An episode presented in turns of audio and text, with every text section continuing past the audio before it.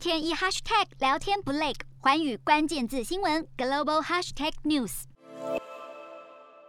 印尼自十二月一号起正式担任 G20 的轮值主席国，这也是印尼的第一次。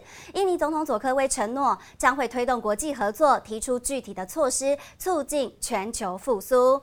佐科威表示，将会鼓励 G20 成员国采取具体行动，建立合作关系，以共同面对气候变迁威胁。同时，也会呼吁已开发国家履行对开发中国家的各项承诺。而二零二二年的 G20 峰会预计将在明年十一月。在巴厘岛举行，印尼将会如何应对各项的重要议题？预估也将会成为各国关注的焦点。